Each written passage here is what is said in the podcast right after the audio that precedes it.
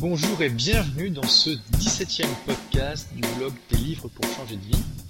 Euh, je suis Olivier Roland et aujourd'hui je vais vous faire la chronique audio du livre Deep Survival. Alors pourquoi Deep Survival? Eh bien tout simplement parce que c'est un livre sur euh, comment réussir à survivre dans des euh, situations difficiles et comme vous le verrez c'est aussi un livre extrêmement intéressant sur la façon dont l'esprit humain fonctionne et comment l'esprit humain fonctionne en situation de stress, en situation de crise. Et j'ai voulu faire ce podcast parce que d'abord j'ai adoré euh, ce livre quand je l'ai lu il y a un peu plus d'un an, et parce que je me suis dit que ce serait euh, parfait d'avoir cette chronique sous forme audio pour toutes les personnes qui partent en vacances dans des endroits un petit peu un petit peu risqués, un petit peu difficiles ou qui s'embarquent dans des aventures un peu difficiles comme euh, dans l'alpinisme ou euh, les safaris euh, en Afrique ou d'autres aventures dans la jungle.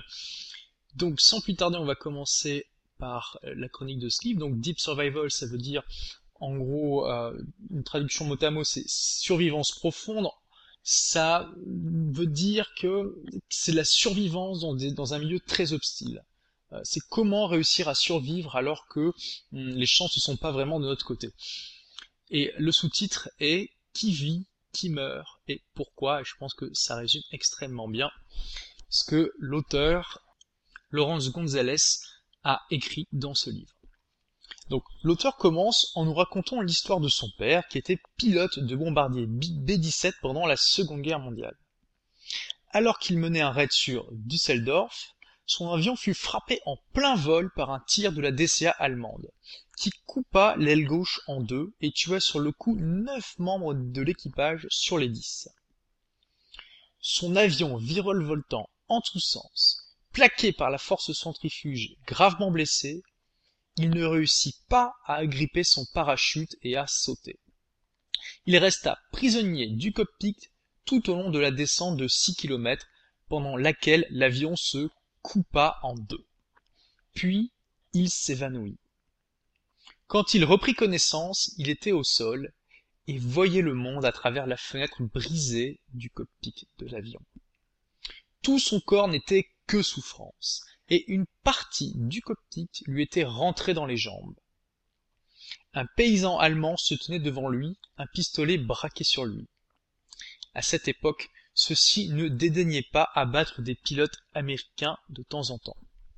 Et d'ailleurs, l'Allemand tira. Mais il survécut. Il fut emprisonné dans un camp, puis libéré à la fin de la guerre.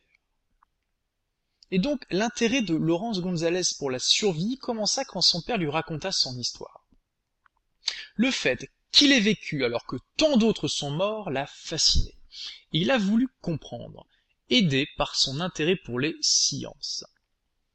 Quand cinq personnes font naufrage et que deux seulement reviennent, qu'est-ce qui fait la différence? Qui a survécu au camp nazi? Pourquoi Robert Falcon Scott mourut lors de son expédition au pôle Nord et Roald Amundsen survécut? Comment une adolescente de 17 ans a-t-elle pu survivre seule en s'échappant de la jungle péruvienne alors que les adultes victimes du crash aérien avec elle moururent? Pourquoi des personnes survivent aux pires catastrophes psychologiques comme un divorce, une faillite, la perte d'un emploi, une maladie grave, alors que d'autres en souffrent terriblement? Eh bien, dans sa quête, il a découvert les principes qu'il nous relate dans son livre et que je vais vous donner. Première partie, comment les accidents surviennent. Chapitre 1, regarde là-bas, voilà Richard.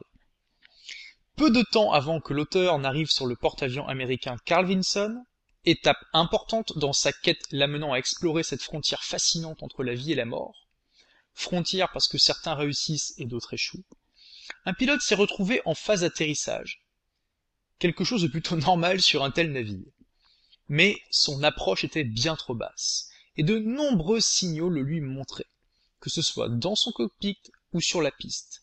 L'officier d'atterrissage avait allumé les grandes lumières rouges qui signifient Vous n'avez pas la bonne approche, vous ne pouvez pas atterrir. Et il criait bien sûr dans son micro, sa voix résonnant dans le casque du pilote. Mais celui-ci continua, alors même qu'il n'avait qu'à pousser de quelques centimètres sa manette de gaz pour repartir et tenter une nouvelle approche. L'impact avec la queue du porte-avions coupa l'avion en deux et envoya le pilote ricocher sur la piste dans une gerbe d'étincelles encore accrochée à son siège. Il survécut. Mais ce n'est pas là le fin mot de l'histoire, ce n'est pas là où se situe la frontière. Là où se situe la frontière réside dans cette question. À quoi pensait-il? Il était intelligent, bien préparé et avait subi une formation d'élite extrêmement performante. Quelque chose de puissant l'avait bloqué, quelque chose qui l'avait forcé à continuer d'essayer d'atteindre la piste alors que tous les signaux lui indiquaient qu'il s'y prenait mal. Cela rappelait à Laurence Gonzalez les nombreux accidents dans des sports dangereux, comme le canyoning, qui ont lieu parce que les personnes ignoraient des signes pourtant évidents de manière inexplicable. C'est ce mystère que l'auteur essayait de résoudre. Ce que les pilotes du Carl Vinson savent, c'est que parfois les ennuis surviennent. Il y a des choses que vous ne pouvez pas contrôler. Et vous feriez mieux de savoir comment vous allez y réagir. La première règle est faites face à la réalité. Les bons survivants ne sont pas immunisés à la peur. Ils savent ce qui se produit et la peur les envahit complètement. Toute la question est ce qu'ils font juste après. Souvent, les survivants gèrent la peur grâce à l'humour. Un humour parfois noir par rapport à leur situation. Parce que si vous commencez à être trop sérieux à propos de ce qui se passe, vous serez trop effrayé pour faire quoi que ce soit. La peur est bonne, mais trop de peur ne l'est pas. Car les émotions peuvent tromper la raison, et pour réussir, vous devez utiliser les rênes de la raison sur le cheval de l'émotion. L'intellect sans émotion est comme un jockey sans cheval. Mais le cheval sans jockey court en sens sans but précis. Quand un pilote prend les commandes d'un avion et s'élance sur la piste, il est souvent dans un état d'excitation avancé. Voler est sa passion et parfois il ne vit que pour elle. Chaque vol est un pur moment de joie et de bonheur, alors qu'il pilote plusieurs tonnes d'un système très instable et bourré de carburant explosif où la moindre erreur peut être fatale. Ces pilotes prennent un risque calculé, tout comme le font les snowboarders avant de s'élancer du haut de leur montagne, les alpinistes, les parachutistes et de nombreux autres sportifs. Dans ces moments-là, personne n'est vraiment totalement présent. Chacun est dans un état de perception, de cognition, de mémoire et d'émotion profondément altéré. Aujourd'hui, les études scientifiques nous informent que les émotions sont une réponse instinctive conçue pour la survie. Elles sont beaucoup plus rapides que l'intérêt, l'intellect, et actionnent de nombreux changements physiques qui sont des préparations à l'action. Le système nerveux devient plus énergique, le sang change sa chimie afin qu'il coagule plus vite, la digestion stoppe, et de nombreux composés chimiques sont envoyés dans le sang afin d'aider le corps à être prêt pour tout ce qui doit être fait. La raison est hésitante, lente et faillible, alors que les émotions sont sûres, rapides et sans hésitation. Donc, le cheval peut travailler pour ou contre nous. Il peut nous faire gagner la course ou nous projeter contre une barrière. Donc c'est le fait d'apprendre. Quand le calmer et le caresser gentiment, et quand le laisser courir qui fait la différence entre le survivant et les autres. Et c'est à cela que sert l'humour noir dans de nombreuses cultures. À calmer la bête, à la tenir tranquille, puis, quand il est temps de courir, à la laisser aller. Il y a des émotions primaires et secondaires. Les émotions primaires sont celles avec lesquelles vous êtes né, comme le besoin de rechercher de la nourriture, ou l'envie soudaine d'attraper quelque chose si vous vous sentez tomber. Et le système émotionnel peut être raccroché à absolument tout et n'importe quoi. Si vous êtes un homme à la guerre, l'évolution n'a pas façonné votre cerveau pour vous jeter à terre à la moindre détonation. Mais Une fois que vous avez fait la connexion entre les détonations et le risque de mourir, cette connexion devient si profonde que vous n'avez même plus besoin de penser lorsque l'événement survient.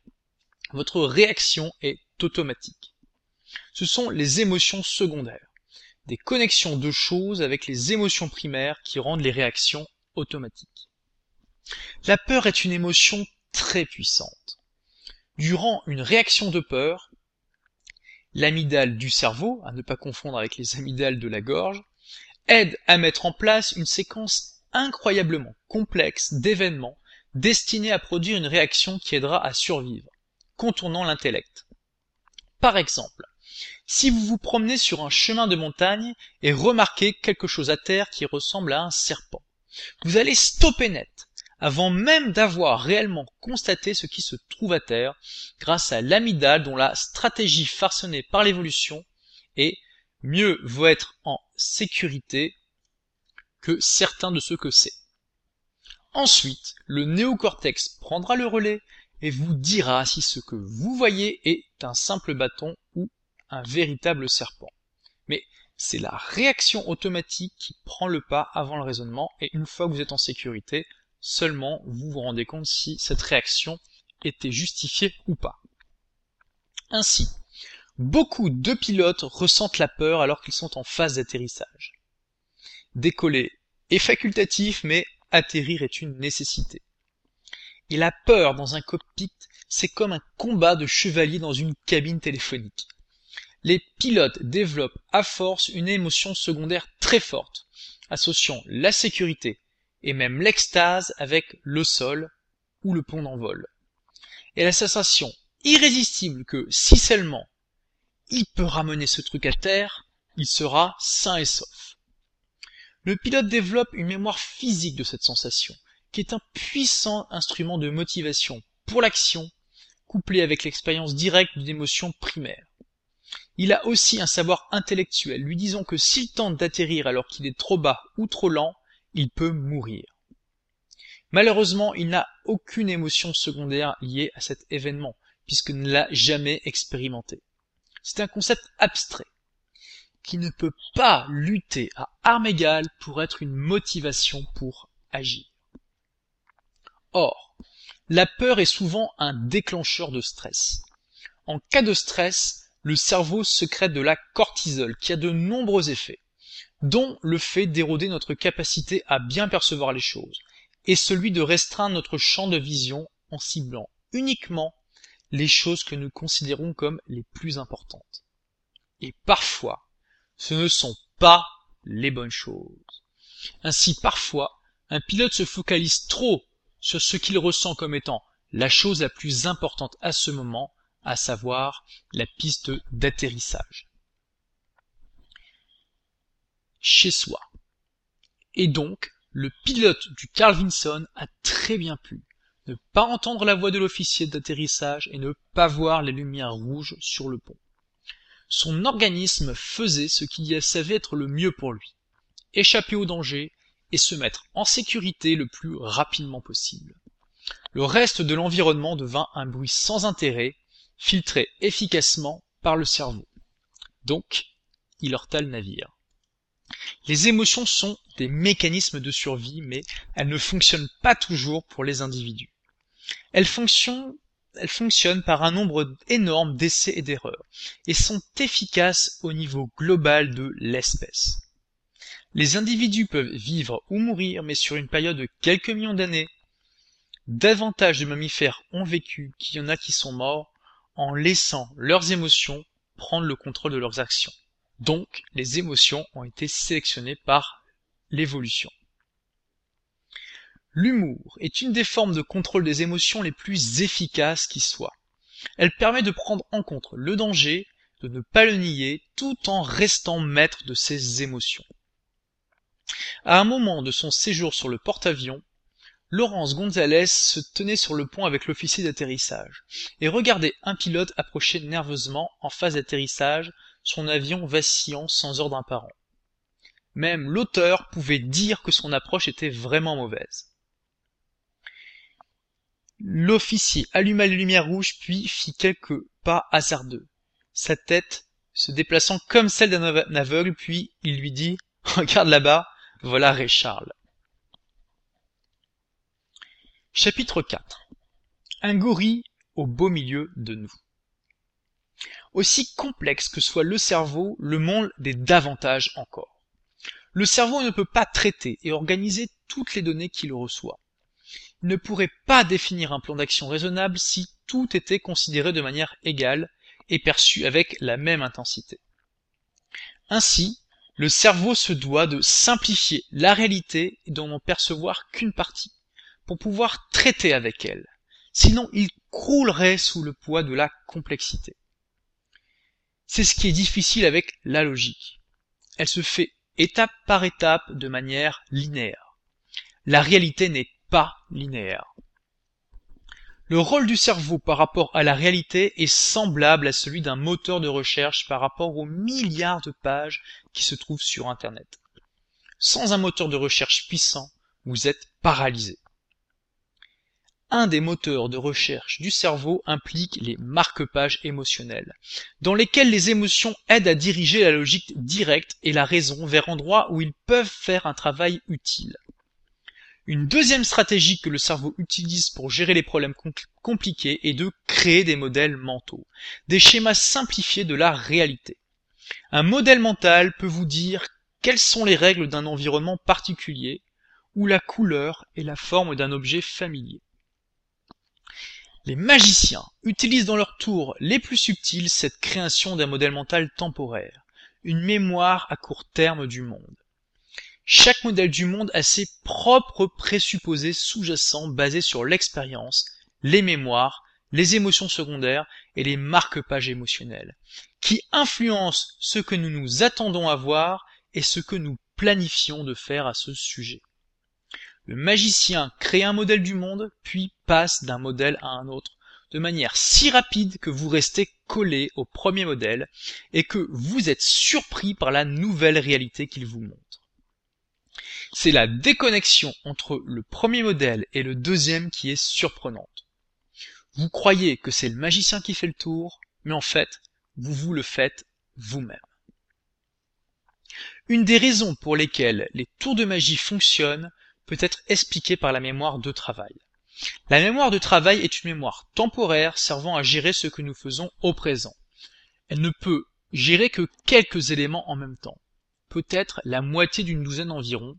Quand de nouvelles choses demandent notre attention, ces éléments sont oubliés. La mémoire de travail peut aussi utiliser de l'information de la mémoire à long terme. Le fait que vous soyez capable d'entendre cette longue phrase est le résultat de votre mémoire à court terme, qui est capable de retenir le début, le milieu et la fin de la phrase, tout en utilisant des définitions et associations venant de votre mémoire à long terme pour comprendre le sens des mots. En même temps que je vous parle, tout cela se passe dans votre cerveau de manière transparente sans que vous ayez l'impression de faire un effort significatif. C'est aussi le résultat du fait que vous avez créé des modèles mentaux des mots. Vous avez associé à un symbole, à savoir le mot, une signification, donc une image de la réalité. Là, vous entendez chameau, et donc vous pensez immédiatement à un chameau. Si toutefois vous avez déjà vu une image de cet animal. Si vous n'avez jamais vu d'image de cet animal, alors la signification que vous accorderez à ce mot dépendra des connaissances que vous avez acquis à ce sujet. Peut-être le classez-vous dans la, catégorie générale animaux. Peut-être l'associerez-vous au désert ou la mettrez-vous tout simplement dans la case je ne sais pas ce que c'est. Et tout cela instantanément. Le fait que les nouvelles informations, et en particulier les informations chargées émotionnellement, forcent les choses à sortir de notre mémoire de travail, signifie que nous ne pouvons pas faire attention à trop de choses en même temps. À moins que quelque chose soit transféré avec succès dans notre mémoire à long terme, il est perdu. La mémoire de travail est donc notre attention. Cette nature limitée, conjuguée aux inévitables failles des modèles mentaux, peut causer des défaillances surprenantes dans la manière dont nous appréhendons la réalité et prenons des décisions conscientes ou inconscientes. En 1989, Lynn Hill, une des plus fameuses alpinistes du monde fut ainsi victime des défaillances de sa mémoire de travail. Alors qu'elle faisait de l'escalade sur un parcours facile à Buou dans le sud de la France, juste pour s'échauffer, elle fut distraite pendant qu'elle était en train de nouer sa corde à son harnais et ne finit pas son nœud. Elle garda le fait de devoir nouer la corde dans sa mémoire du travail jusqu'à ce qu'une conversation avec une femme japonaise et le fait de mettre ses chaussures et de nouer ses lacets fassent évacuer cette idée. Elle escalada la paroi jusqu'au sommet, inconsciente du piège qu'elle s'était créé. Elle s'était créé un modèle mental qui avait fonctionné dans le passé, d'elle attachée à son harnais par une corde solidement nouée. Elle dépendait de ce modèle pour qu'il corresponde à la réalité. Elle demanda à être descendue, mit tout son poids sur la corde, et le, nœud à moitié noué lâcha. Elle chuta de vingt et un mètres. Un arbre la sauva de justesse. Les modèles mentaux peuvent être étonnamment forts et les capacités de la mémoire à court terme étonnamment fragiles. Le psychologue Ariane Mack note ainsi que la plupart des personnes ont l'impression qu'ils peuvent simplement voir ce qui est là et que c'est aussi simple que d'ouvrir les yeux. Or, un groupe de psychologues de Harvard, Daniel Simmons et Daniel Levin, ont récemment montré une vidéo montrant des joueurs de basket se bassant la balle à des personnes et leur ont demandé de compter le nombre de passes entre les personnes d'une même équipe. La moitié des personnes ainsi absorbées dans leur tâche n'ont pas vu passer un homme déguisé en gorille, qui se tenait pourtant clairement au milieu du terrain pendant au moins cinq secondes, et se frappait même la poitrine. Lorsque les chercheurs leur remontraient la vidéo, ils pensaient pour la plupart qu'il s'agissait d'une vidéo d'une autre scène. Les chercheurs ont demandé à un autre groupe de regarder la même vidéo, mais cette fois-ci sans rien faire, juste en observant la scène, et ce groupe a vu le gorille à chaque fois. Qu'est-ce qui fait la différence entre le premier et le second groupe? Le deuxième groupe se contentait juste de regarder la vidéo en se demandant qu'est-ce qui se passe? Qu'est-ce que je peux voir ici? Ils avaient une attitude ouverte envers un monde non familier, alors que le premier qui se contentait de compter les passes était trop focalisé sur un système fermé et non ouvert aux événements extérieurs à ce système. La plupart des personnes diront que l'esprit nous joue des tours, mais au fond d'eux, peu le croient réellement. La plupart de ceux qui écoutent actuellement ce podcast vivent dans des, environnements à faible risque, conçus spécifiquement pour que les conséquences de l'inattention et le décalage entre notre modèle mental et la réalité soient triviales. Mais s'ils adoptent cette attitude dans la nature sauvage ou dans toute autre zone à risque de la vie, de l'amour ou du business, le coût peut en être très élevé. Au départ, l'idée que vous puissiez ne pas voir le gorille peut sembler être un non-sens. Mais si vous comprenez comment les modèles mentaux et la mémoire du travail fonctionnent, alors cela devient évident. Vous comptez combien de fois les joueurs se passent la balle.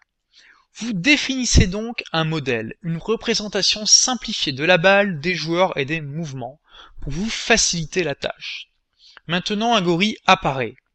Les gorilles ne sont pas utiles à la complétion de la tâche. Ils n'ont rien à voir avec le basketball. Comme ils sont hors de propos et feraient sortir de la mémoire de travail la tâche en cours, le cerveau, en bon système efficace, les filtre afin que vous puissiez continuer à compter. Votre modèle mental n'est plus adapté à l'environnement, mais en l'occurrence, il vous permet de mieux vous concentrer sur votre tâche. Le problème est quand l'inadaptation de votre modèle mental avec la réalité peut entraîner des conséquences catastrophiques. Ne pas voir un gorille sur une vidéo a des conséquences triviales. Ne pas en voir un dans la jungle peut avoir des conséquences autrement plus importantes. Certaines personnes mettent à jour leurs modèles mentaux plus facilement que d'autres. Elles sont appelées les survivants. Chapitre 5 Anatomie d'un acte divin si vous distillez toutes les sciences cognitives, la psychologie et le neurosciences des 100 dernières années, vous trouverez que nous sommes tous toujours homo, mais parfois pas sapiens. Nous sommes des créatures émotionnelles, c'est-à-dire des créatures physiques. Le neurologue Joseph Ledoux conclut que les personnes font toutes sortes de choses pour des raisons dont elles n'ont pas de conscience. Et c'est un des principaux jobs de la conscience de faire en sorte que notre vie soit construite d'une manière cohérente en un auto-concept. Ainsi, chacun est le héros de son propre film. Il n'est donc pas surprenant de constater que dans bien des cas, les mécanismes de base de la survie, qui ont été directement câblés en nous et sculptés par l'expérience, se révèlent non seulement être de puissants éléments de motivation poussant à agir, mais aussi fonctionnent à leur maximum quand ils court-circuitent les mécanismes de la conscience. Une fois qu'une réaction émotionnelle est enclenchée, cela peut entraîner une envie impérieuse d'agir. Mais il y a de nombreux moyens de revisiter le script et de l'adapter aux situations hasardeuses. L'entraînement en est un tous les performeurs de haut niveau s'entraînent très dur, et si vous suivez leur chemin, vous avez intérêt à être bien entraîné aussi. Si nous sommes débutants, nous faisons face dans la nature à la même difficulté que les experts. La nature ne s'adapte pas à notre niveau. La pratique du zen nous apprend qu'il est impossible d'ajouter quoi que ce soit à une tasse de thé emplie d'eau. La même chose est vraie pour nos esprits. Une attitude fermée qui dit je le sais déjà peut nous faire rater des informations importantes. Le zen enseigne l'ouverture. Les professeurs de survie s'y réfèrent en parlant d'humilité. En général, les performeurs de haut niveau comme les sauveteurs professionnels ont un équilibre personnel exceptionnel entre audace et humilité. Être juste conscient des pièges de la nature peut aider, cela nous aide à nous rappeler que nous sommes des primates, avec une récente et assez peu testée nouvelle fonctionnalité, le néocortex. Ce que nous voyons comme des échecs de l'esprit ne sont probablement rien de plus que le processus de la nature qui bricole tranquillement avec des règles simples sur une longue période de temps évolutionniste. La nature utilise toujours beaucoup d'individus de toutes les espèces dans ses expériences, et nous sommes sa dernière expérience. Cela n'a rien de personnel, ainsi quand notre cerveau nous joue des tours. Cela n'a rien de personnel non plus quand nous mourrons, comme l'a dit Marc Aurèle, l'empereur philosophe. Chapitre 6 L'effet du tas de sable. Ce que nous appelons accident ne se contente pas de se produire les gens doivent assembler le système qui fait en sorte qu'ils se produisent. Même ainsi, rien ne peut se produire pendant longtemps. C'est qu'ainsi que des montagnes peuvent avoir la réputation d'être faciles et adaptées aux débutants en escalade. Pourtant, des accidents s'y produisent impliquant souvent des personnes expérimentées qui ont grimpé sur des montagnes autrement plus difficiles. Ainsi, en 2002, un drame se produisit au Mount Hood, une montagne de l'Oregon censée être facile. Quatre alpinistes, dont un très expérimenté, étaient arrivés au sommet. Après avoir profité de la vue, ils ont entamé leur descente, tous attachés à la même corde, la personne la plus novice tout en bas, la plus expérimentée tout en haut. Ils n'utilisaient pas de fixation solide sur la montagne pour fixer la corde, elle était attachée à eux. La corde permet de retenir quelqu'un en cas de chute, mais à la seule condition que la personne tout en haut ne tombe pas. En effet, la distance entre les alpinistes peut être de 10 mètres. Donc si la personne tout en haut chute, la deuxième encaissera la secousse quand le premier aura fait une chute de 20 mètres. Ce qui induit un choc d'une telle énergie que cela ne peut que faire chuter la deuxième personne qui fera elle-même chuter la troisième personne et ainsi de suite. C'est pour cela que c'est la personne la plus expérimentée qui est en haut. Elle n'est pas censée chuter. Or, ce jour-là, Ward, l'alpiniste expérimenté, a glissé et est tombé. Il a entraîné les trois autres dans sa chute, et tout ce beau monde a encore entraîné deux autres alpinistes qui se trouvaient en dessous d'eux, puis encore trois qui entamaient leur ascension. Les neuf ont terminé dans une crevasse. Trois sont morts, dont Ward, l'alpiniste expérimenté. Ce type d'accident devait arriver, comme c'est toujours le cas, à quelqu'un quelque part. Toutes les théories disponibles nous disent que c'est une part inévitable d'un système plus large, qui place des grimpeurs sur des pentes enneigées en grand nombre. Dans son livre Normal Accident, Charles Perrault défend l'idée selon laquelle dans certains types de systèmes, les grands accidents, bien que rares, sont à la fois normaux et inévitables. Les accidents sont une caractéristique du système en lui-même. Les alpinistes grimpent encordés en équipe sans protection fixe tout le temps. Ils utilisent des piolets comme bâtons d'appui lors des descentes. L'accident du Mount impliquait deux grandes catégories d'effets. Le système mécanique que les alpinistes utilisaient et la psychologie et la physiologie qui ont contribué à cet accident. Dans les accidents de système, des interactions inattendues entre les forces et les composants sont naturellement générées par la complexité du système. Ce type d'accident est fait de conditions, jugements, actes et événements qui seraient sans conséquence en eux-mêmes, à moins qu'ils ne soient couplés de la bonne manière au bon moment, entre guillemets, ils passent inaperçus. Ainsi, Ward a-t-il déjà glissé par le passé, mais il a toujours réussi à se rattraper avant d'entamer une chute mortelle. Il a déjà utilisé une protection fixe aussi, mais sans jamais tomber au point qu'elle lui soit utile. Ainsi, Charles Perrault note que la plupart du temps, rien de sérieux ne se produit, ce qui conduit les opérateurs, ici les alpinistes, à croire que le comportement du système qu'ils voient est le seul état possible du système. La navette spatiale a volé de nombreuses fois sans incident. Elle a plusieurs fois décollé de Floride lors de matins froids, et rien de fâcheux ne s'est produit. Les personnes responsables ont commencé à voir ce comportement comme le seul possible du système. Puis un matin, le froid a fait qu'un joint en caoutchouc s'est cassé. Les ingénieurs qui comprenaient mieux le système que ceux qui avaient la responsabilité du décollage ont tenté de les avertir du risque potentiel. Mais sous la pression du planning et de la politique, Challenger a tout de même été lancé. Et les responsables et le monde entier avec eux ont pu voir de leurs propres yeux une démonstration visuelle d'un autre état possible, mais rare, du système connu sous le nom de navette spatiale. Quand un système est étroitement couplé, ses effets peuvent se répandre de manière exponentielle. Dans un système peu ou non couplé, les effets n'influencent pas les autres parties du système. Ainsi, une rangée de dominos serrés fait entretenir une relation étroite entre l'état individuel de chaque domino et l'état de l'ensemble. Si un seul tombe, tous les autres peuvent être affectés. Mais si les dominos sont suffisamment espacés, la chute d'un seul n'aura aucune conséquence sur les autres. Si les grimpeurs ne s'étaient pas attachés les uns aux autres, les conséquences de la chute de Ward auraient été beaucoup moins dramatiques. Mais l'accident n'était néanmoins la faute de personne. C'est une conséquence logique d'un système auto-organisé. Donc l'accident du Mount Hood était prévisible.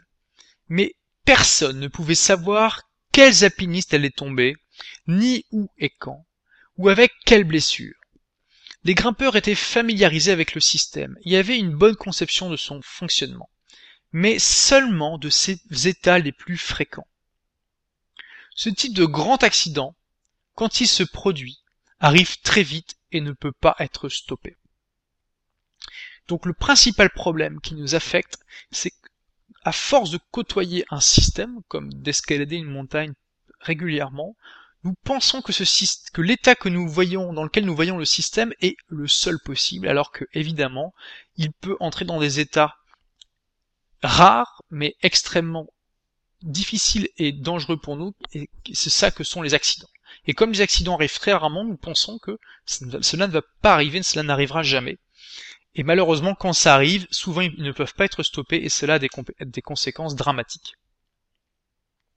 Et le fait que souvent les accidents sont mortels fait que nous, comme nous n'avons, nous ne pouvons pas avoir l'expérience de l'état du système dans un état qui est propice aux accidents.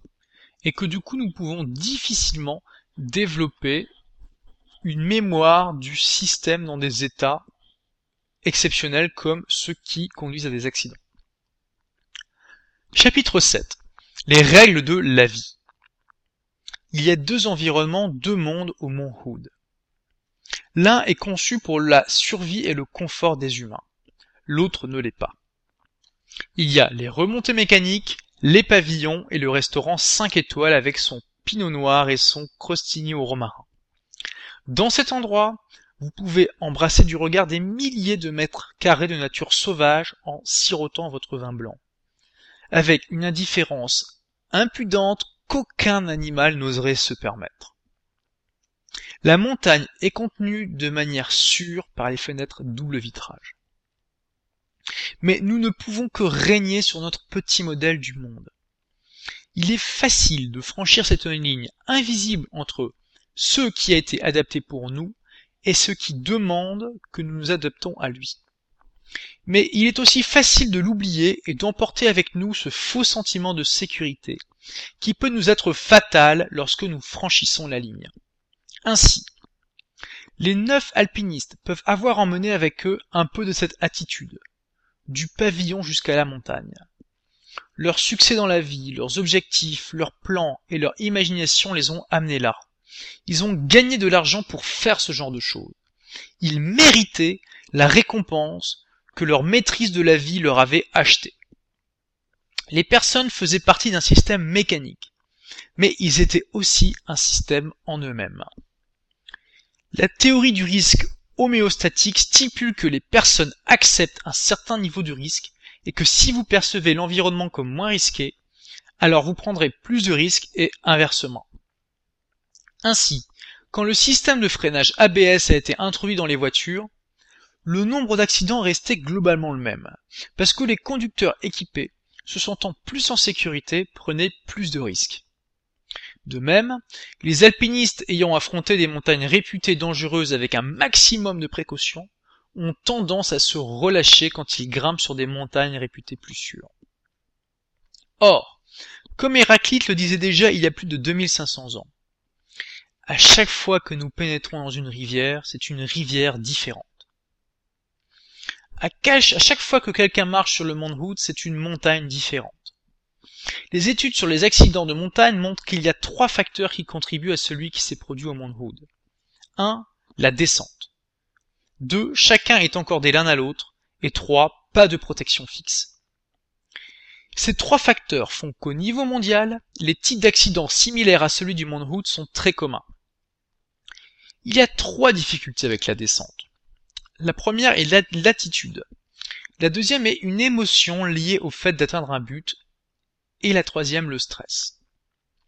En premier lieu, les grimpeurs, comme bon coup, ont fêté leur arrivée au sommet. C'est un matin glorieux, l'un d'eux a-t-il raconté. Nous nous sommes amusés là-haut pendant une demi-heure à faire des blagues. L'humour. L'outil de désescalade de la réponse émotionnelle. Le piège qui s'était dressé était le fait qu'il n'était qu'à mi-chemin. Ils faisaient la fête alors même que la partie la plus difficile les attendait encore. Les alpinistes sont les seuls sportifs à faire cela. Or, c'est une part naturelle du cycle des émotions humaines de baisser la garde une fois que vous pensez avoir atteint un objectif. Il y a de nombreux stress qui contribuent aux chutes dans les descentes. La plupart des grimpeurs atteignent le sommet fatigués, déshydratés, hypoxiques, hypoglycifiques, hypoglycémiques et même parfois hypothermiques. Et n'importe lequel de ces facteurs peut contribuer à éroder les capacités mentales et physiques. Ils faussent le jugement et peuvent par exemple contribuer à prendre la décision de descendre sans protection. Les muscles fatigués sont aussi moins précis dans leurs mouvements, ce qui rend plus probable les chutes. Et même avec un cerveau au maximum de ses capacités, il n'y a pas de garantie que de bonnes décisions soient prises. Les personnes échouent quotidiennement à réaliser que le fait qu'un accident ne puisse pas arriver n'est pas une garantie. Comme le dit Scott Sagan, des choses qui ne se sont jamais produites auparavant se produisent tout le temps. De plus, comme le dit Charles Perrault, il est normal pour nous de mourir, mais nous ne le faisons qu'une fois.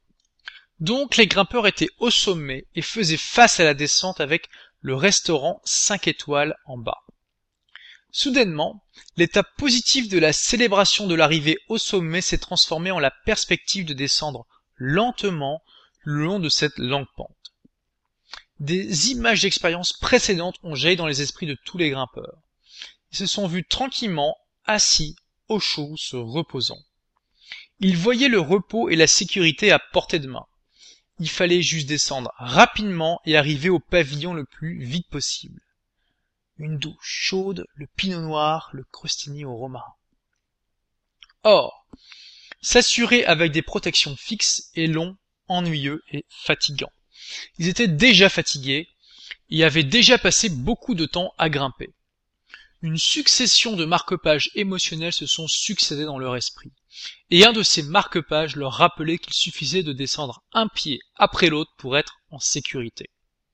Un autre leur disait que s'assurer avec des protections fixes signifiait une douleur prolongée, la soif, la faim et la fatigue. Et il n'avait aucun marque-page émotionnel lié au fait de chuter de 300 mètres, ou sur l'énergie qui peut être accumulée avec un système de cordes si le grimpeur tout en haut chute. Ils avaient aussi un faux sentiment de sécurité, de par le fait que le mont Hood est réputé facile, de par l'expérience de Ward, de par l'entraînement d'auto-arrêt qu'ils avaient effectué avec succès la veille, de par leurs discussions sur les comportements à adopter pour sécuriser la descente. Ainsi, pièce après pièce, inconscients du fait que leur modèle du monde était plus valide, ils ont assemblé leur accident. Et ils ont commencé ce processus bien avant leur arrivée au Mont Hood.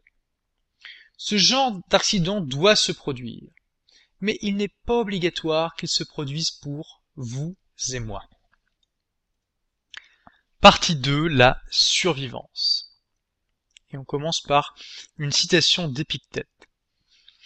Quand tu vois quelqu'un qui pleure, soit parce qu'il est en deuil, soit parce que son fils est au loin, soit parce qu'il a perdu ce qu'il possédait, prends garde de te laisser emporter par l'idée que les accidents qui lui arrivent sont des maux. Rappelle-toi sur le champ que ce qui l'afflige, ce n'est pas l'accident, qui n'en afflige pas d'autre que lui, mais le jugement qu'il porte sur cet accident. Chapitre 9 Déplier la carte. Un jour de 1998, Ken Phillips, un pompier robuste et d'expérience, faisait une randonnée de trois jours avec son ami York dans le parc national des Montagnes Rocheuses, une vaste étendue sauvage de mille kilomètres carrés, couverte de montagnes et de forêts. Ils avaient un itinéraire précis d'environ dix kilomètres à accomplir avec leurs sacs lourdement chargés. Et une partie de leur randonnée les amenait à environ 4000 mètres d'altitude. Ils s'étaient partagé la charge, et York portait la tente. Celui-ci devait régulièrement attendre Kilip qui marchait moins vite que lui. Au bout de cinq ou six heures, il se lança et distança Kilip. Les personnes échouent régulièrement à comprendre qu'ils doivent voyager à la vitesse du plus lent, pas du plus rapide. Kilip suivait York était déjà venu et connaissait les lieux. Et bien que Kilip ait la carte, York avait le compas. Alors que Kilip voyait York disparaître progressivement, il ne comprenait pas le processus insidieux qui était à l'œuvre. Un des types de modèles mentaux que les personnes forment est une carte mentale. Un schéma de la zone géographique et de la route à prendre. Kilip avait formé une telle carte mentale depuis qu'il avait quitté sa voiture. Parce qu'il suivait York, il ne, il ne vérifiait pas sa carte topographique. Et ce n'est pas une bonne manière de créer une carte mentale. Maintenant, son esprit était inconsciemment en train d'essayer une carte mentale d'une route à partir d'une position qu'il ne connaissait pas vers une destination qu'il n'avait jamais vue auparavant. Il se retrouva en train de grimper sur une pente qu'il pensait être le mont Idea. Dès qu'il serait en haut, il trouverait des repères dont lui avait parlé York et pourrait se diriger, et notamment un lac et des rivières avec de l'eau pure comme du cristal où il pourrait se désaltérer. Il avait bu la dernière rasade de sa gourde trois heures plus tôt. Quand il arriva en haut, le lac et les rivières n'étaient pas là. Le soleil se couchait et la température chutait doucement. Il n'était pas en fait en haut du mont Idéa. Il avait suivi une voie presque parallèle au début qui avait fini par l'éloigner de plus de 5 kilomètres plus au nord. C'était le résultat d'une confusion géographique mineure. Il aurait pu retourner sur ses pas et essayer de retrouver son, son chemin. Au lieu de cela, il continua droit devant lui. Ce comportement, en apparence irrationnel, fait sens quand on l'examine du point de vue du cerveau. Le fait de ne pas avoir de carte mentale, d'essayer d'en créer une à partir d'un environnement où les données sensorielles n'ont pas de sens, est interprété comme une urgence et enclenche une réaction physique, c'est-à-dire émotionnelle. Le cerveau pousse l'organisme à se dépêcher et à aller à un endroit sûr rapidement, un endroit qui correspond à sa carte mentale, un endroit disposant de tout ce dont il a besoin pour survivre. C'est ainsi que Kilip s'est retrouvé à errer dans une forêt dense, dans des ténèbres totales, avec le sentiment horrifiant de ne pas savoir où il est.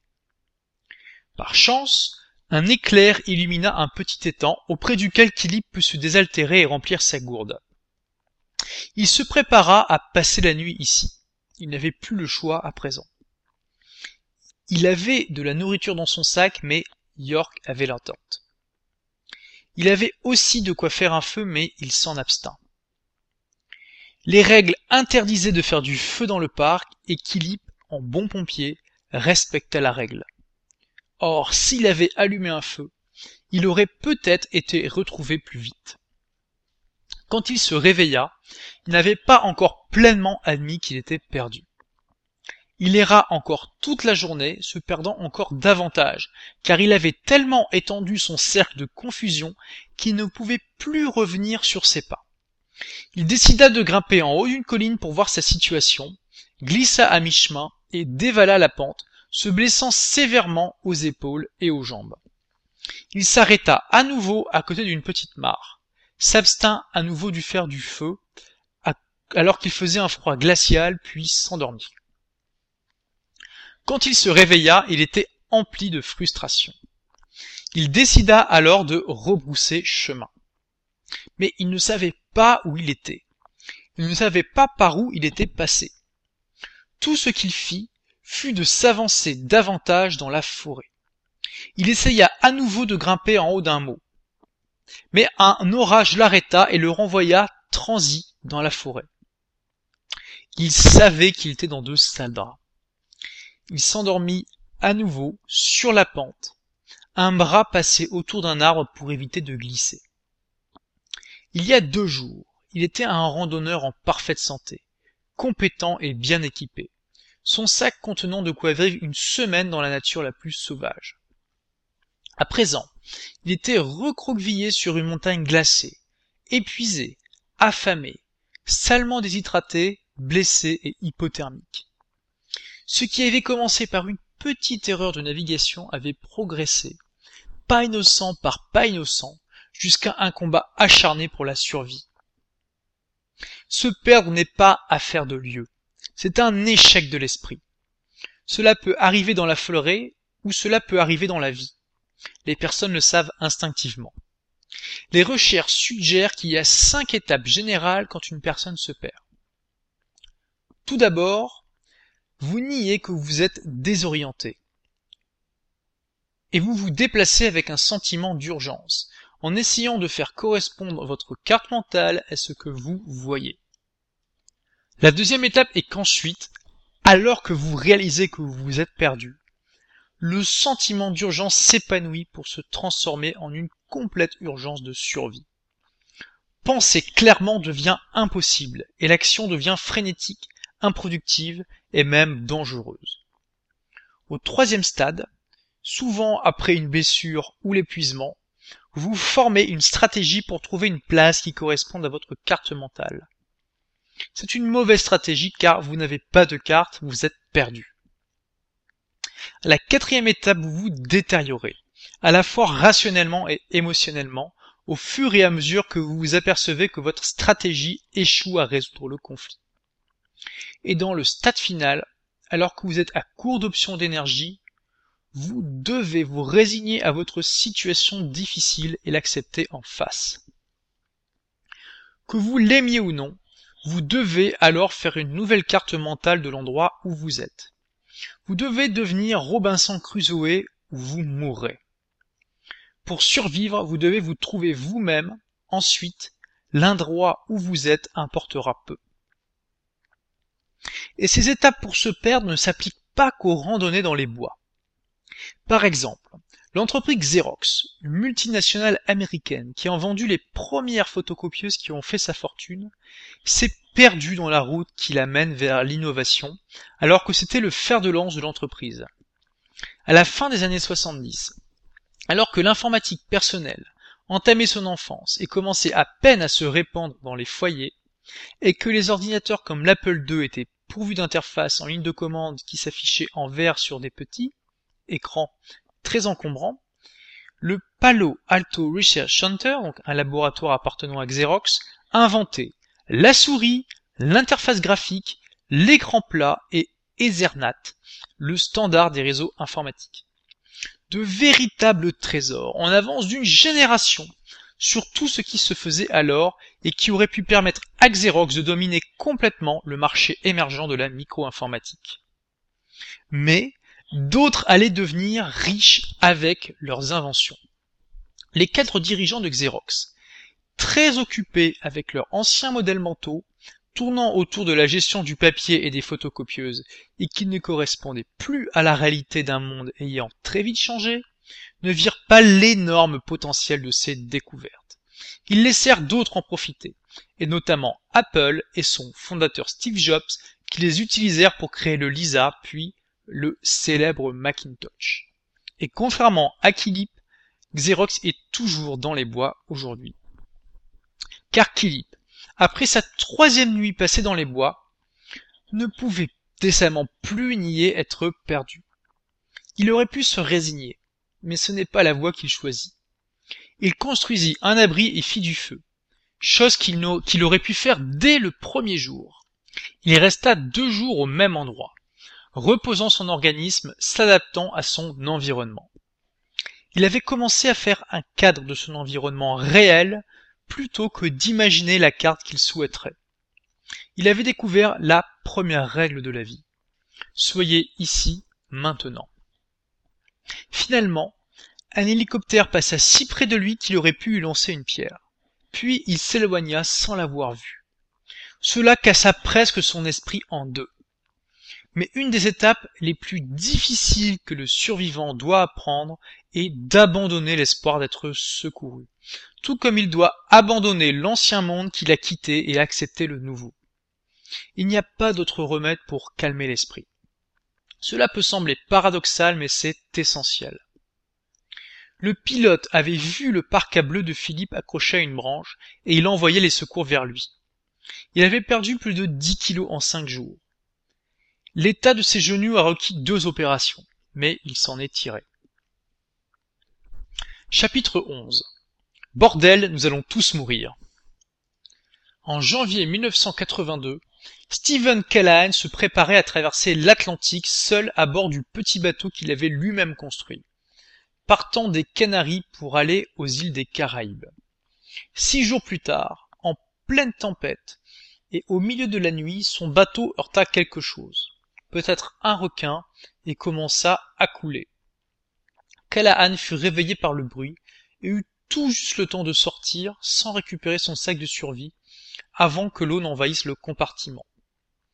Il réussit à mettre son radeau de survie à l'eau malgré les hautes vagues et le vent déchaîné, gardant un sang-froid remarquable dans une situation très dangereuse qui lui permit de maximiser ses chances de survie en agissant efficacement dès le début de la catastrophe. À l'opposé de l'Atlantique, trois mois plus tôt, un ketch, le Trasman, était en train de couler avec cinq personnes à bord après avoir rencontré une tempête.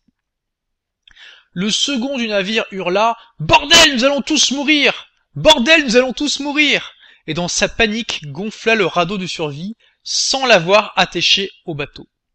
Il fut emporté par le vent et disparut à tout jamais de leur vue. Le bateau de Callahan mit beaucoup de temps à couler. C'était le résultat de la conception ingénieuse de Callahan qui avait introduit de multiples réservoirs étanches dans la coque. Il laissa son radeau attaché au bateau un moment, se demandant quoi faire. Alors qu'il regardait la lune, nota soudainement à quel point ses sens étaient devenus aiguisés. Ses perceptions ne s'étaient pas rétrécies avec la peur, elles s'étaient ouvertes. Évidemment, il avait peur et commençait à peine un âpre combat pour le contrôle de ses pensées. Mais il tournait sa peur en concentration, tournait de manière réfléchie vers la survie, le premier acte d'un survivant. Il réfléchit alors de manière claire et efficace. Il savait que ses chances d'être repéré et sauvé étaient faibles. Il savait aussi que le courant allait l'amener à l'ouest et non à l'est, ce qui faisait un voyage d'environ 3000 kilomètres. Son radeau contenait un kit de survie, mais le sac qui était dans le compartiment inondé contenait bien plus de vivres et de matériel. Alors il prit un risque. Il plongea, s'introduisit dans le compartiment, coupa les attaches du sac et l'emporta avec lui à la surface. Il venait juste de risquer sa vie, mais il était à présent bien mieux armé pour la survie. Il avait fait un choix rationnel en soupesant les risques et les bénéfices. Le récit de sa survie, qu'il nous fait partager dans son best-seller Adrift 76 Days Lost at Sea, est un exemple de tout ce qu'il faut faire pour survivre. Garder son sang-froid, prendre des décisions et agir, accepter la situation et comprendre que si les chances sont minces, tout est possible, et faire de son mieux de son mieux le plus absolu et le plus total pour survivre. De nombreuses personnes se retrouvant dans des situations beaucoup moins désespérées que la Callahan ne parviennent pas à garder leur sang-froid et font dès le début des erreurs calamiteuses qui réduisent drastiquement leurs chances de survie. Ainsi, sur le Trashman, tout ce qui restait après que le radeau de survie ait été emporté par le vent était un zodiaque gonflable qui ne contenait aucun kit de survie. Cinq personnes, dont une gravement blessée après avoir été jetée sur le gréement par une vague, se tenaient dans la petite embarcation semi-rigide. Hormis la blessée qui agonisait, l'équipe se divisa bientôt en deux groupes de deux personnes, dont l'attitude les opposait complètement. L'un, historique, paniqué et refusant de voir la situation en face, l'autre calme, acceptant la situation et se préparant psychologiquement à faire tout ce qui était en leur pouvoir pour survivre et pas seulement pour eux, mais aussi pour toutes les personnes qu'ils aimaient et qui auraient souffert de leur mort. Le premier groupe et la blessée moururent, les deux autres survécurent. Chapitre 14 Une certaine noblesse Lorsque Solon, grand homme d'État athénien, visita la cour de Crésus, riche roi de Lydie, ce dernier montra à Solon ses immenses richesses et ses palais et lui demanda mon cher invité d'Athènes, nous entendons souvent parler de vous ici. Vous êtes célèbre pour votre culture et vos voyages, qui vous ont emmené très loin et en de nombreux endroits. Donc j'aimerais savoir, est-ce que vous avez déjà croisé la route de quelqu'un qui est plus heureux que tous les autres? Crésus s'attendait à être nommé, mais ce nom, Solon donna le nom d'un homme ordinaire, Tellus d'Athènes. Voyez-vous, à la bataille d'Éleusis, il s'engouffra dans une brèche et fit tourner les talons à nos ennemis. Il est mort, mais sa mort fut splendide, et les Athéliens lui ont fait de grandes funérailles publiques et l'ont grandement honoré. Crésus s'énerva quelque peu de ne pas être cité. Solon lui répondit alors Je ne serai pas en position de vous dire ce que vous me demandez de vous dire tant que vous ne serez pas mort aussi. Il est nécessaire de considérer la fin de toute chose, et de voir comment cela finira, car les dieux offrent souvent la prospérité aux hommes, puis les détruisent complètement et aveuglément. Ainsi en est-il du paradoxe de la survivance. Il n'est pas possible pour un homme ou pour une femme de dire qu'il a survécu et d'être un parfait survivant tant qu'il n'est pas mort. Car chaque test est une préparation pour le prochain. La survie est un chemin qui doit être emprunté de la naissance à la mort. Appendice, les règles de l'aventure. Alors, à, ce point, vous pouvez euh, bah, vous remémorer tout ce qui a été dit dans ce podcast et vous demander, bah, c'est très bien, mais qu'est-ce que je fais à présent? Le livre et ce podcast n'est pas conçu pour dire aux personnes que faire en cas de situation critique, mais plutôt de permettre une recherche pour une meilleure compréhension qui vous permettra de savoir quoi faire quand le moment sera venu. Et il vient toujours d'une manière ou d'une autre. Néanmoins, l'auteur Laurent Gonzalez propose quelques suggestions qui peuvent aider dans n'importe quelle situation difficile, et pas forcément des catastrophes ou des accidents. Alors, pour éviter de se mettre dans des situations difficiles, il, faut d'abord percevoir, croire et ensuite agir. Éviter les accidents est intrinsèquement, lié au fait d'être intelligent. Le neurobiologiste Horace Barlow dit que l'intelligence est le fait de bien deviner. L'entraînement est la tentative de rendre les prédictions plus précises quant à l'environnement. Mais si l'environnement change, vous aurez besoin d'ouverture et de polyvalence. La capacité de percevoir ce qui se passe réellement et de vous y adapter. Donc, l'entraînement et la prédiction peuvent ne pas être vos meilleurs amis. Dans le kendo, art martial impliquant des duels au sabre, le pratiquant ne doit pas anticiper les mouvements de son adversaire ou laisser libre cours à sa tendance à prédire. Car si l'adversaire n'agit pas conformément aux prédictions, cela peut conduire à la surprise, donc à une confusion momentanée et donc à une mort soudaine. Au lieu de cela, il doit garder les yeux ouverts, rester clair et calme et agir au moment décisif. Le kendo enseigne la concentration et un contrôle précis du corps, la courtoisie, l'humilité et la confiance en soi. Ce sont des qualités similaires dont vous avez besoin quand vous, engagez les forces de la nature. Ceux qui évitent les accidents et ceux qui voient le monde clairement le voient changer et changent leur comportement en conséquence de ce changement du monde. Évitez les comportements impulsifs, ne vous précipitez pas. Les hormones du stress sont une épée à double tranchant. Elles vous donnent de la puissance quand vous avez besoin d'un pic d'énergie, mais peuvent aussi vous exciter tellement que vous allez faire les mauvaises actions. Ne soyez pas le skieur ou le conducteur de motoneige qui se rue sur une pente propice aux avalanches juste parce que c'est un jour merveilleux et que la beauté vous excite. Connaissez votre affaire. Comme l'empereur philosophe Marc Aurèle le disait, pour chaque chose particulière, demande-toi qu'est-ce qu'il y a à l'intérieur dans sa propre construction? Une connaissance profonde du monde qui vous entoure peut sauver votre vie. Obtenez l'information. Les mêmes accidents se produisent encore et encore, année après année. Faites des recherches sur Internet. Demandez aux personnes qui savent. Les gardes-chasse, sauveteurs et autorités locales seront heureux de vous renseigner. Soyez humble. Un commandant de la Navy a dit à Alciébert, le psychologue qui étudie les survivants, que ceux du type Rambo sont les premiers à partir. Ne pensez pas parce que, parce que juste vous êtes bon à une chose, vous êtes bon à une autre.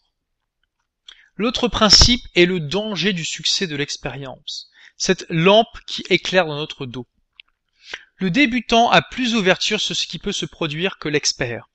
Ceux qui arrivent à gagner de l'expérience tout en gardant cet esprit du débutant deviennent des survivants à long terme. En cas de doute, laissez tomber. C'est un conseil difficile. Vous avez payé pour le billet. Vous avez attendu toute l'année pour ce voyage. Vous avez acheté tout l'équipement nécessaire. Il est difficile d'admettre que les choses ne se produisent pas comme prévu. Lors de ces moments, il est bon de vous demander si cela vaut le coup de mourir pour cela. Et enfin, voici douze choses à faire pour gérer au mieux les situations difficiles quand elles surviennent. Tout d'abord, percevez et croyez.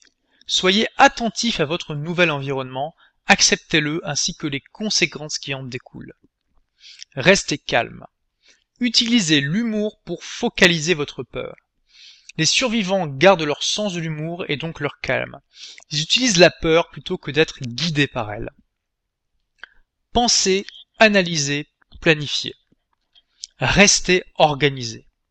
Définissez de petites tâches gérables. Les survivants s'organisent rapidement, définissant des routines et instituant une discipline. Prenez des actions correctes et décisives. Soyez à la fois intrépide et prudent lorsque vous définissez vos tâches. Les survivants sont prêts à prendre des risques pour se sauver et sauver les autres. Célébrez vos succès. Ayez de la joie à accomplir vos tâches. C'est une étape très importante afin de créer un sentiment de motivation et de ne pas tomber dans une dépression sans espoir. Estimez-vous heureux. Soyez reconnaissant. Vous êtes en vie. C'est ainsi que les survivants deviennent des sauveurs et non des victimes. Ils ont toujours quelqu'un d'autre à aider, même s'il n'est pas présent. Jouez. Chantez, jouez à des jeux mentaux, récitez de la poésie, comptez ce que vous voulez, faites des problèmes mathématiques dans votre esprit. Voyez la beauté. Les survivants sont sensibles aux merveilles du monde. L'appréciation de la beauté, la sensation de voir quelque chose de grandiose, ouvre vos sens, réduit votre stress et augmente grandement votre motivation. Croyez que vous allez réussir. Développez une conviction profonde que vous allez vivre. Capitulez. Laissez aller la peur de la mort en l'acceptant. Résignez-vous sans abandonner. Faites tout ce qui est nécessaire. Soyez déterminé. Ayez la volonté et les compétences. Les survivants ont un méta-savoir. Ils connaissent leurs capacités et ne les surestiment Ils ne les surestiment pas ni ne les sous-estiment. Et enfin, n'abandonnez jamais. Ne laissez rien casser votre esprit. Voilà, nous arrivons à la fin de, cette, euh, de ce podcast, de cette chronique audio de Deep Survival. Donc je pense que vous avez pu voir l'intérêt euh, euh, très puissant de ce livre si jamais eh bien vous vous embarquez dans une aventure qui comporte des risques. c'est pour ça que j'ai souhaité en faire un, en faire un podcast puisque vous pourrez l'emporter facilement en voyage dès que bah, vous vous embarquerez dans une aventure. Et je pense que vraiment hum, les informations, le contenu qui est donné euh, dans ce livre et que j'essaie de vous transcrire dans cette chronique audio euh, peuvent peuvent sauver une vie et j'espère que, euh, que, peut-être un jour eh bien ce podcast servira de manière concrète à quelqu'un qui sera dans une situation difficile. N'hésitez pas à l'offrir à des proches qui vont bientôt partir dans des safaris ou dans des d'autres d'autres d'autres choses un peu extraordinaires. Et comme vous l'avez compris, ce livre, cette chronique, c'est aussi un voyage dans l'esprit humain, dans la manière dont il fonctionne, et euh, les enseignements que l'on peut tirer de tout cela sont également utiles dans la vie de tous les jours, dans les situations difficiles et pas seulement euh, dans les situations aventureuses euh, qui sont un petit peu hors normes par rapport à notre vie de tous les jours. Donc voilà, merci d'avoir suivi ce podcast jusqu'au bout. Si vous voulez retrouver d'autres podcasts, d'autres chroniques de livres et d'autres articles que j'écris, eh bien rendez-vous sur mon livre Des livres pour changer de vie il vous suffit de taper des livres pour changer de vie dans Google pour tomber immédiatement sur mon blog. Merci et à très bientôt pour de nouvelles aventures.